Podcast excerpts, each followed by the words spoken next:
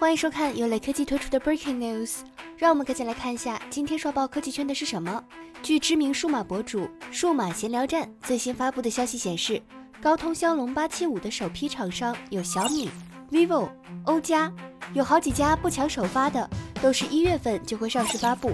而极有可能在国内首发骁龙八七五的小米十一系列，预计一月份就能买到。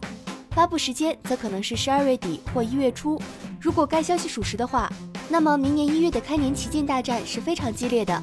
其他方面，根据此前曝光的消息，全新的小米十一系列依旧会提供小米十一和小米十一 Pro 两个版本，二者均将继续采用挖孔屏方案，其中前者将采用直屏设计，小米十一 Pro 则有望采用的是双曲面屏。雷科技编辑认为。小米十一的消息已经传过很多次了，大概也就那么回事儿。小米十一要是在一月发布，最大的受害者恐怕就是刚刚入手小米十 U 的那些朋友，毕竟新机估计要比前代机型强不少。另外一点，小米十一的售价十有八九还要继续提升，大家还是努力赚钱吧，真买不起小米了。